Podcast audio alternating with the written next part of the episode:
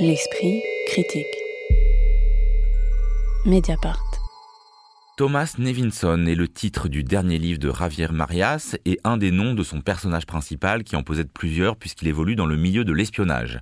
Ce roman traduit de l'espagnol par Marie-Odile Fortier-Massec est le dernier et ultime livre de l'écrivain, traducteur et chroniqueur qui était Javier Marias puisque ce dernier, longtemps placé sur la liste des nobelisables, est mort d'une pneumonie subite en septembre dernier à l'âge de 70 ans. On retrouve ici plusieurs des thématiques qui ont tissé la littérature de Javier Marias, l'importance de la langue anglaise, le monde de l'espionnage, le motif de la trahison, qui traverse une grande partie de ses livres et que l'écrivain ancre dans la façon dont son père, un républicain espagnol, avait été dénoncé par son meilleur ami et livré aux phalangistes. Ici, l'intrigue est relativement simple, même si le livre est épais, avec plus de 700 pages. Un ancien espion, longtemps employé par les services secrets britanniques, qui a pensé prendre sa retraite dans son Espagne natale, est recontacté pour une nouvelle mission, repérer qui parmi trois femmes installées dans une petite ville d'Espagne, pourrait être en réalité une militante de l'ETA impliquée dans un sanglant attentat commis dix ans auparavant. Alors je parle de romans d'espionnage, d'intrigue, mais en même temps il y a peu de surprises, de choses trappes, de, on n'est pas non plus dans une tension euh, dramatique. Comment est-ce que vous comprenez ça, Blandine Drinkel C'est-à-dire que on est quand même dans, au, départ, on nous dit voilà, il, va s'agir de repérer euh, laquelle des trois femmes serait la coupable, et puis en fait, en fait, on sait tout de suite. on repère vite, ouais. c'est un, oui, c'est un récit d'espionnage. Euh, à la fois assez classique et finalement dans sa longueur pas tant que ça, très bavard en fait avec néanmoins les, clichés et les plaisirs du genre de, ce récit. Donc euh, des hommes à qui on la fait pas, le goût du mystère, des pseudonymes, euh, le goût des femmes, de la trahison. Euh, je pense qu'il faut aimer, aimer le genre quand même pour aimer, aimer le livre, mais ne pas s'attendre pour autant à un rythme d'espionnage. Aux alentours de ne la pas s'attendre au bureau des légendes, quoi. Pardon, aux alentours de la page 500, le chef du héros lui reproche que l'enquête n'avance guère. Hein, D'accord. Après, moi, je suis assez sensible à la, musique de l'écriture de Javier Marias. Alors c'est pareil, si elle ne marche pas sur vous, il faut arrêter tout de suite de lire parce que, parce que la musique est lancinante, c'est une symphonie, quoi. Ça prend, ça prend. Peut-être que je vais lire un extrait pour qu'on saisisse de quoi il s'agit, parce que c'est vrai qu'il y a une musique vraiment qui lui est propre et qu'on retrouve dans tous ses livres.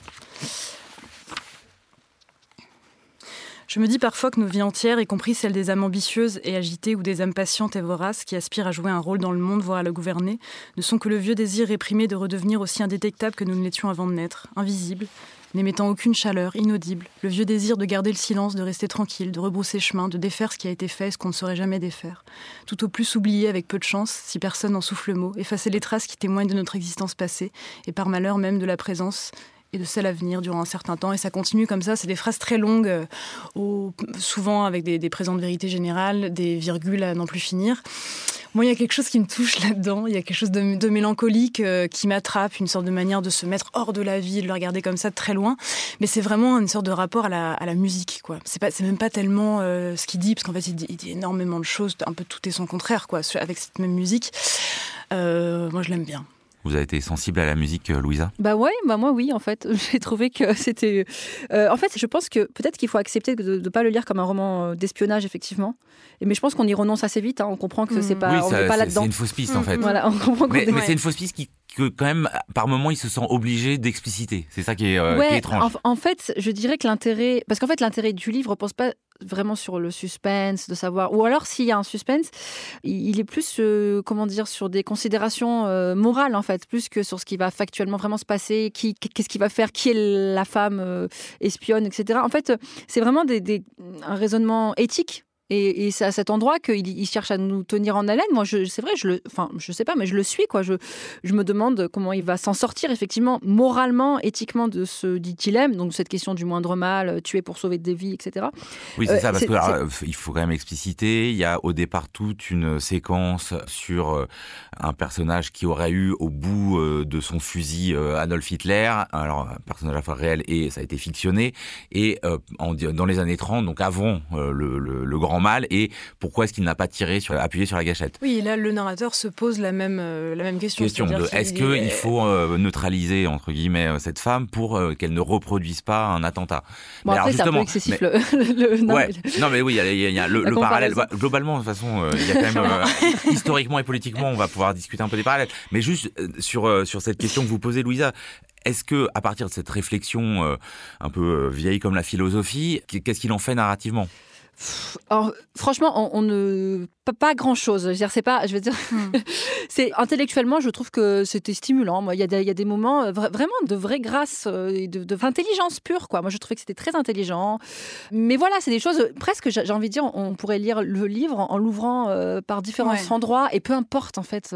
C'est pas dans la narration en fait que l'intelligence se fait. C'est plus dans, en fait, c'est ce qui, c'est ce que fait tout le temps c'est des Javier Marias, à savoir se demander, voilà, sommes-nous autre chose qu'un masque, une étape, mais le réinterroger à chaque instant, quoi. Il regarde quelqu'un et se Ouais, alors moi, j'ai trouvé que j'étais, ça m'a mise à, enfin, j'ai bien compris que j'étais censée être prise par les tourments de la conscience du héros, mais, mais ça m'a laissé complètement indifférente quand ça m'a pas franchement hérissée. Et j'ai trouvé l'intrigue fine comme du papier à cigarette. Et on avait parlé dans une émission précédente de John Le Carré, et j'ai eu le sentiment que tout le roman s'écrivait sur les souvenirs d'une autre littérature, du type de celle de John Le Carré, un espion sur le retour qui reprend du service, des cas de conscience, mais il manque euh, c'est comme du, John Le Carré de supermarché, une version cheap. Il manque la oh mélancolie, la générosité, le troublement. C'est d'une. Alors, il y a deux choses. Un, je, trouve que c'est mieux écrit que, que, John Le Carré pour ma part. C'est d'une misogynie. Les femmes ne sont que des généralités. Eh ben, je suis pas d'accord. Ah, ah non, je suis pas d'accord. Pour moi, le fait, le fait qu'une femme puisse, enfin que ça se passe entre trois femmes et qu'elles puissent être des terroristes et qu'elles soient pas bénignes dans un roman d'espionnage de type espionnage, je trouve ça intéressant. Je trouve les femmes ont la chance de voir l'existence comme un accomplissement. Ou encore, elles ne manquaient ni de rondeur ni de courbe, des seins fermes, plutôt généreux, une croupe haute et rebondie. Alors au moins San Antonio, c'est une fête de la langue et c'est drôle. Mais là, c'est SAS quoi. Enfin, et, par ailleurs, euh, donc comme cette, femme est censée avoir commis des, des attentats pour le TA et ou pour l'IRA. Enfin, l'utilisation qui est faite de la menace terroriste et de ces combats indépendantistes m'a laissé hmm.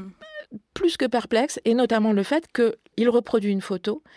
Cette photo, elle est bouleversante. C'est la photo d'un homme qui porte dans ses bras une fillette qui vient d'être la victime euh, civile d'un attentat euh, et je trouve que pour le coup, moralement, ce que le roman fait de cette photo, euh, n'est pas très pas très élégant, pas très classe.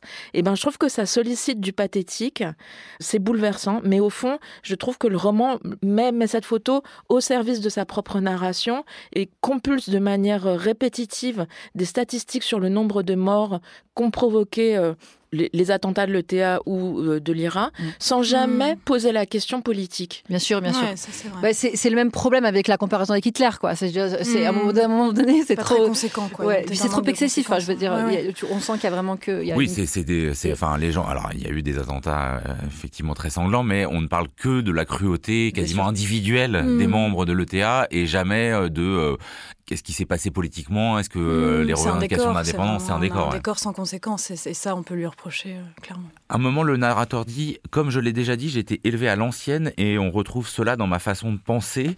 Euh, est-ce que euh, dans la narration comme dans son motif, hein, c'est-à-dire qu'on est quand même face à un espion qui est confronté au fait de devoir tuer une femme et a du mal parce que c'est une femme alors qu'il a déjà tué des hommes, n'a pas en fait. Alors c'est là où euh, moi je vous suis Blandine sur la musique de Javier Marias, mais là est-ce qu'elle a pas un peu vieilli, y compris dans le style, c'est-à-dire qu'à un moment, qu'est-ce qu'il nous dit? Oui, personne ne prend un bain avec un soutien-gorge ou comme on appelle ça maintenant un soutif.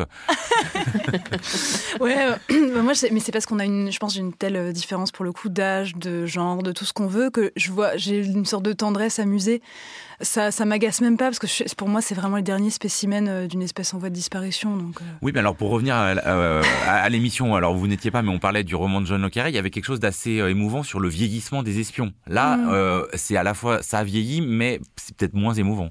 Pourquoi il y a Gérard Philippe en, couverture Alors, il est, il est oui, alors page 632, si, mon, si ma mémoire est bonne, il est mentionné. Et en fait, dans, je me, je me suis intéressée à cette histoire de Gérard Philippe dans Bertha Isla, donc qui est le premier tome de euh, cette euh, saga où il y a déjà Thomas Nevinson qui apparaît, mais pas la première personne, c'est écrit à la troisième personne, euh, Bertha Isla. Thomas Nevinson est justement comparé à Gérard Philippe parce qu'il a, il aurait la même coupe de cheveux. bon, il fallait aller jusqu'à la page 632. Thomas Nevinson, le dernier livre de Javier Marias, traduit par Marie-Odile Fortier-Massec, c'est publié aux éditions Gallimard. Merci beaucoup à toutes les trois. L'Esprit Critique est un podcast proposé par Joseph Confavreux pour Mediapart, enregistré aujourd'hui dans les studios de Gong par Karen Beun et toujours réalisé par Samuel Hirsch. L'Esprit Critique fait une petite pause et vous retrouve en 2023. Bonne année en attendant.